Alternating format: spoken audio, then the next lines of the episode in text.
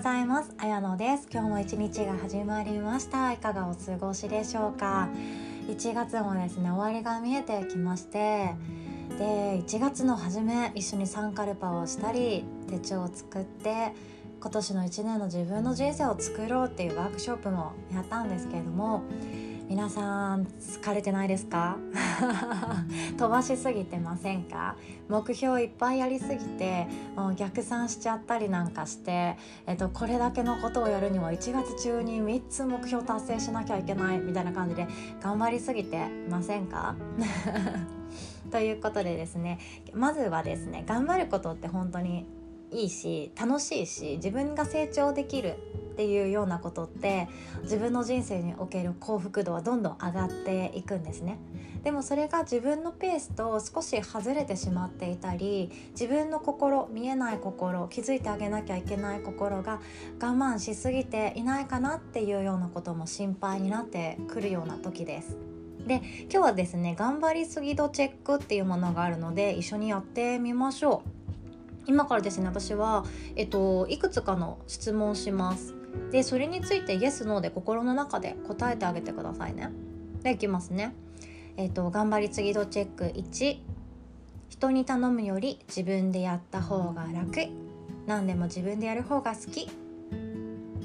どうでしょう？2頼まれた仕事は基本断りません。何でも引き受けますよ。3番プライベートでも頼まれたことは基本断りません。友人知人の誘いはいつでも OK どうでしょう？では4番いきますね。自分に対しての評価がいつも気になる。ありますよね。5番褒められるとつい謙遜してしまう。いやいやそんなことを私なんてまだまだって言っちゃう。6番自分を過小評価してしまう。以上になります。今6つの質問したんですけどもイエス何個ぐらいありましたか？でこれはもうもちろん多ければ多いほど頑張りすぎちゃう癖のある方ですね。で人に頼った方がいいのは分かってるし仕事もみんなでシェアしてみんなでやればいいのは分かってるしあの嫌だなっていうあんまり乗り気じゃない誘いも断ってしまえばいいし自分の評価ってそんな気にすることでもなかったり褒められても「ありがとう」って満面の笑みで言ってしまえばいいんですけどもまあこれがパーフェクトにできてできる頑張りすぎてしまわない 方もあの中にはいらっしゃると思うんですけど、まあ、時と場合によりけりで大抵の日本人が頑張りすぎてしまう方がとても多いし頑張りすぎてしまうようにそんな仕組みだったり教育があったと思うんですね。小学校の頃って自立しましょう中学校の頃もそうじゃないですか。自分の人生を歩む準備のために自立しましょう。自分で何でもできるようになりましょう。で、えっと、自分で何でもできるようにするからちょっとしたことであの人に頼っちゃダメだよとかそんな感じで言われてきたようなことがあった場合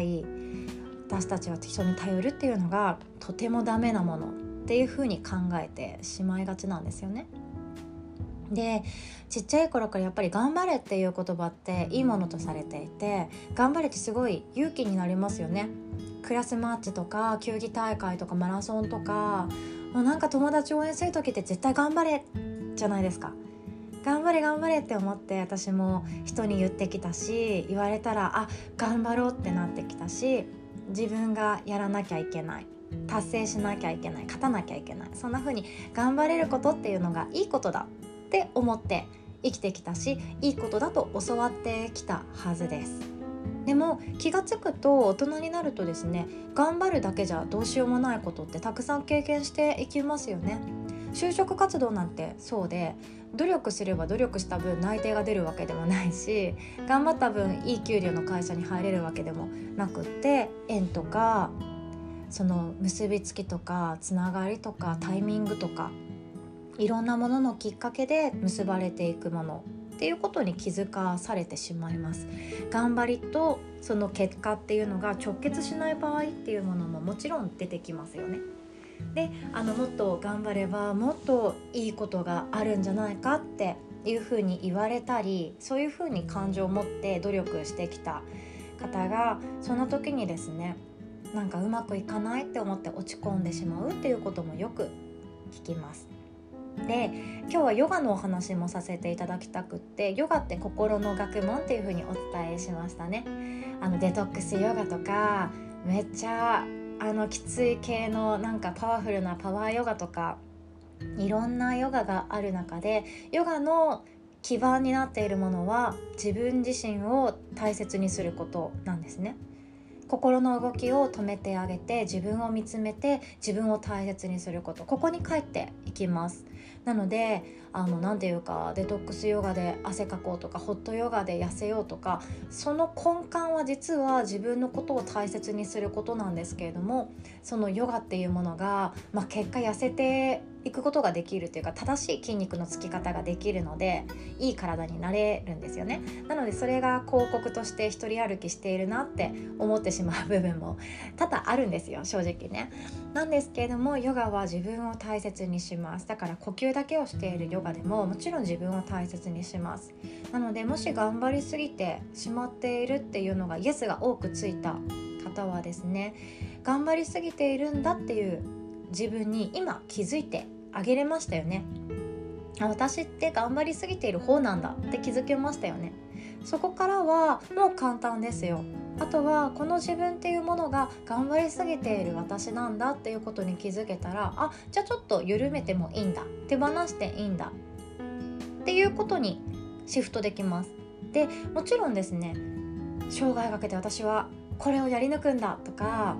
起業してもう今独立したばっかりで楽しくての楽しくて仕方がないっていうような場合って頑張らないっていう方がデメリットでかいですよね。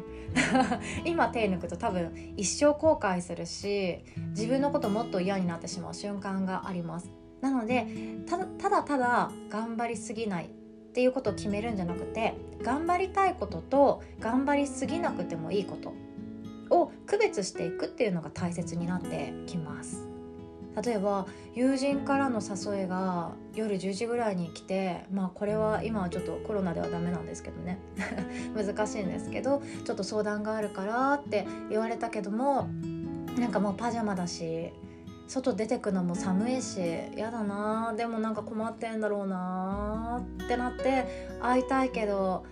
合わないっていう選択をする自分がちょっと嫌だな友達大事だしちょっと頑張ろうかなって思って着替え始めるとなんかちょっとドヨンとしてきませんその子のためにきっとなるんだろうけどもう勇気を出してオンラインで電話しようとか言えばよかったなって思いながら寒い中外に出てくってちょっと辛いですよね。それで頑張りすぎているっていうことです。頑張らなくていいこと。他にも手段があることっていうのはそれで構わなかったりする場合が多いんですよ。相手がもし話をただ聞いてほしいだけだったら話を聞く手段ってたくさんありますよね。そうなんですよ。そこにシフトができればいいんです。相手のお願いだからって100%全部自分が無理をして鵜呑みにして頑張って答えてあげるっていうことをし続けているといつの日か気づいてしまいます。これ誰の人生だっけって。気づいてしまいます。なので頑張りすぎたいこと頑張りすぎないことを決めてあげる自分のところにいつも権限があるんだよっていうことに頑張りすぎている方はイエスが多くついた方は是非とも気づいてあげてください。それに気づくことが自分を大切にしているっていうことになります。で自分を大切にできる人は周りのことも大切にできますよね。だって私はこれはやらないって決めてるんだけれどもあなたはこれはやりなさいよなんて勇気になれないですよね。私はもうあの苦手な人からの誘いは一切行きませんので頑張らないんです私。でもあなたは行きなさいなんて言えないですよね。大切にするんだったら。なので自分の選択を尊重することそして相手の尊重あの相手の選択することを大切にしてあげることで自分も大切にできて相手も大切にできます。なので相手の意見を頭ごなしに「ノーそれは違う」っていうのは大切にしないしていないことになってしまうんですよ。あの育児でやばいやつとは違いますよ。なんかビー玉食べようとしてるとかそれじゃないですよ。じゃなくてなので相手の意見も自分の意見と同じぐらい尊重する。そして頑張りすぎてしまう方は逆で相手の意見と同じぐらい自分の心の声も大切にしてあげてください。では今日も最後までお聴きくださりありがとうございます。お互い今日自分の選択自信を持ってそして心の声を聞きながら過ごしてみましょうではおしまい。